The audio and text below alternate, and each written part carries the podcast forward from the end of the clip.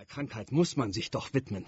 Und in welchem Zusammenhang steht das mit Ihrem Patienten Mr. Blessington? Ach so, ja. äh, Ich war also damals ein aufstrebender junger Arzt, der sich mit einem drittklassigen Job im King's College Hospital über Wasser halten musste. Für eine eigene Praxis hätte ich Geld gebraucht. Viel Geld. Wenn Sie es in London als Arzt zu etwas bringen wollen und noch dazu planen, sich einen Ruf als Spezialist zu erwerben, dann müssen Sie sich am Cavendish Square niederlassen. Und wie hoch dort die Mieten sind, brauche ich Ihnen ja wohl nicht zu sagen. Von den Einrichtungskosten für eine Praxis ganz zu schweigen. Naja. Und da erschien eines Tages Mr. Blessington in meinem Zimmer und bot mir an, mich zu finanzieren. Hat er einen Grund dafür genannt? Er sagte, er hätte etwas Geld übrig und würde gerne in mich investieren. Ich habe keine Ahnung, wie er von mir und meiner Situation erfahren hat. Auf jeden Fall sagte er mir frei heraus, dass er mich als eine Art Investition betrachten würde. So wie andere Leute ihr Geld in Immobilien oder Rennpferde steckten, wollte er seines halt in mich investieren, um Gewinn zu machen. Er bot mir an, für mich eine Praxis am Cavendish Square zu mieten und einzurichten und mir Hausmädchen, Kutsche und alles Wichtige zu finanzieren, das man als Arzt so braucht, wenn man auch bei höher gestellten Patienten einen einigermaßen seriösen Eindruck hinterlassen möchte. Und worin bestand sein Gewinn? Sein Gewinn besteht darin, dass ich ihm drei Viertel von allem gebe, was ich verdiene. Kein schlechtes Geschäft. Für Mr. Blessington. Oh ja, ich darf mit einigem Stolz sagen, dass er seine Investition nie bereuen musste. Ich habe ihn in den vergangenen Jahren zu einem durchaus wohlhabenden Mann gemacht.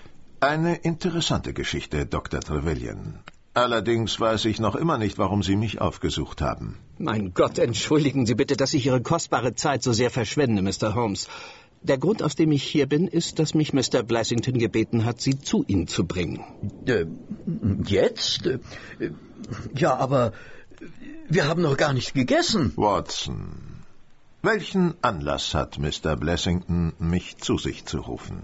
Nun, wenn Sie mich als Arzt fragen, muss ich Ihnen sagen, dass es dafür wahrscheinlich überhaupt gar keinen Anlass gibt. Ich verstehe nicht. Sehen Sie, Mr. Blessington ist wie gesagt nicht nur mein Finanzier, sondern auch mein Patient. Neben ein paar körperlichen Beschwerden, die in seinem Alter völlig normal sind, leidet er leider auch an einer gewissen nervlichen Zerrüttung. Also kurzum, ich halte Mr. Blessington für ein wenig paranoid. Und äh, wie äußert sich diese Erkrankung? Er leidet schon seit Jahren unter der zwanghaften Vorstellung, dass ihm etwas zustoßen könnte. Er misstraut allem und jedem, auch mir. Wenn er zu Hause ist, schließt er sich grundsätzlich ein. Und als die Köchin neu war, hat er immer zuerst die Straßenkatzen mit ihrem Essen gefüttert, um sicherzugehen, dass sie ihn nicht vergiften will. Klassischer Verfolgungswahn, wie er im Buche steht. Für jemanden wie mich, der sich für Nervenleiden interessiert, ist das natürlich eigentlich ein Glücksgriff, zumal ich den Krankheitsverlauf quasi täglich studieren kann. Was? Mr. Blessington sucht Sie täglich auf? Genauer gesagt ist er eigentlich immer da. Nachdem er die Praxis gemietet hatte, hat er sich nämlich kurzerhand selbst im obersten Stockwerk einquartiert, so dass wir uns täglich begegnen. Spätestens, wenn er meine Tageseinnahmen abrechnet. Ist das nicht eine fürchterlich unangenehme Situation für Sie? Ach, ich habe mich im Laufe der Jahre daran gewöhnt. Was ich viel unangenehmer finde, ist, dass ich während der ganzen Zeit keine Möglichkeit gefunden habe, ihn zu heilen. Ganz im Gegenteil. Seine Krankheit wird anscheinend immer schlimmer. Vor ein paar Wochen hat es einen ziemlichen Krankheitsschub gegeben und heute hat sich die Situation noch mal rapide verschlechtert. Gab es dafür einen konkreten Anlass? Bei Nervenkranken wird oft die kleinste Banalität zum Anlass für eine Verschlimmerung ihrer Krankheit, Mr. Holmes. Und ist heute eine solche Banalität geschehen? Ja, man hat bei Mr. Blessington eingebrochen. Naja, das würde ich nun nicht gerade als Banalität bezeichnen. Zumindest denkt Mr. Blessington, dass man bei ihm eingebrochen hat, aber gestohlen wurde nichts. Darf ich Ihren Äußerungen entnehmen, dass Sie den Einbruch für ein Hirngespinst Ihres Patienten halten, Doktor?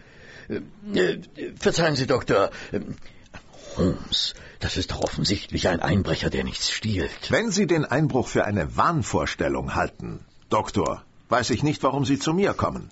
Weil diese Wahnvorstellung für Mr. Blessington Realität ist. Ich konnte ihn einfach nicht beruhigen. Ständig sagte er mir, dass ich unbedingt Sherlock Holmes zu ihm bringen solle.